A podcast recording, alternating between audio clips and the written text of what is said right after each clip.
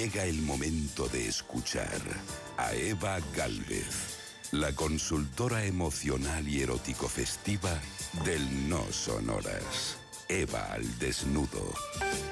Eva Galvez, muy buenas madrugadas. Muy buenas madrugadas, mi querida Gemma Ruiz, Isa Blanco y Sergio Monforte con los compañeros radiofónicos a los mandos de la realización de este temario erótico, emocional y festivo que culmina esta madrugada. Es muy importante que valoremos bien nuestra delantera. Nunca o casi nunca estamos contentos con el tamaño ni la dimensión de nuestros miembros.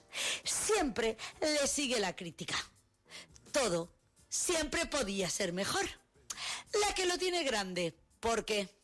La que lo tiene pequeño, ¿por qué no? La que se las puede arreglar.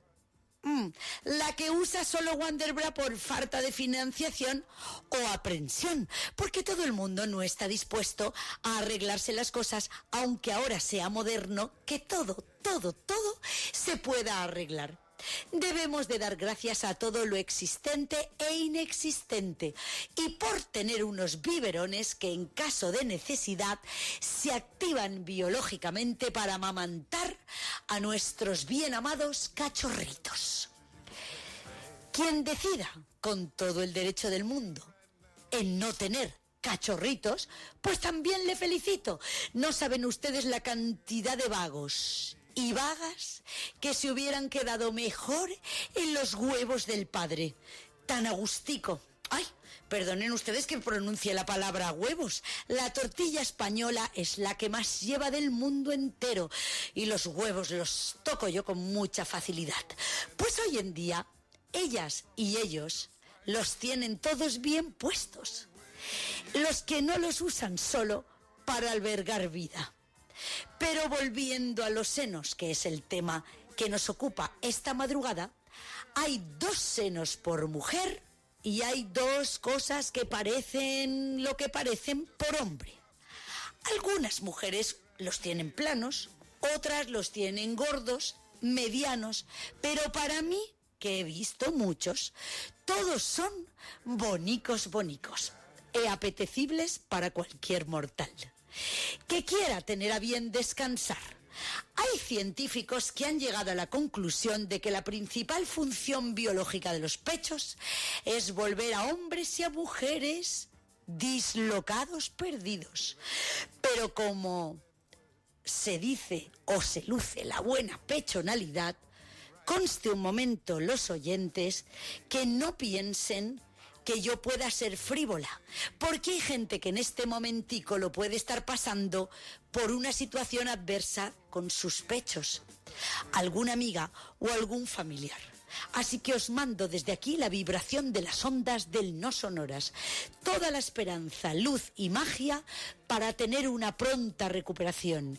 En este mismo instante, tocaros todos los pechos, una mano en cada teteja, suspirar y di conmigo, qué placer de mamellas, madre mía. Porque a mí este gesto me encantas. Yo en cuanto alguien me contradice o me dice algo que no me gusta, me pongo una mano en cada teteja, hago un suspiro y tiro para adelante. No te mires solo el ombligo, sé egoísta y mírate de cuerpo presente que viene Halloween. ¡Uy, qué miedito! Y ya estamos con la postura del Kama Sutra español que comienza esta semana. El plombero o ajustame la tubería medida en Ciudad Real. El otro día conocí a unos niños de Ciudad Real monísimos en un cumpleaños. Mi novio es desatascador de tuberías y picador de hormigón de profesión. Él siempre me dice que hay que diversificar en esta vida. Yo, que soy muy sumisa, le doy la razón en todo. Siempre está tan feliz y contento que con esta receta que os estoy regalando y un par de polvitos semanales, lo tengo a raya del colesterol como mínimo, como mínimo, hasta la Navidad. Y además feliz como una perdiz. Él tenía la picha pequeña, así que siguiendo los consejos de nuestra terapeuta de pareja, se la estiró con unas pesas. ¿Las habéis visto alguna vez? Pues si no las conocéis, hacéis mal. No estáis en lo que tenéis que estar, estáis nada más que en el politiqueo y los problemas. Poned en la barra de búsqueda de vuestro internet pesas para el pirulín, ¿verdad, Gemma? Para el pirulín. Y veréis lo que sale. Pues bueno, buscad pesas para bajos. Y eso fue lo que hizo mi novio. A base de pesas, estirarse el bajo de tal forma que, bueno, en la lista él los encontró de todos precios y modelos y se fue comprando uno de cada hasta que dio con la solución.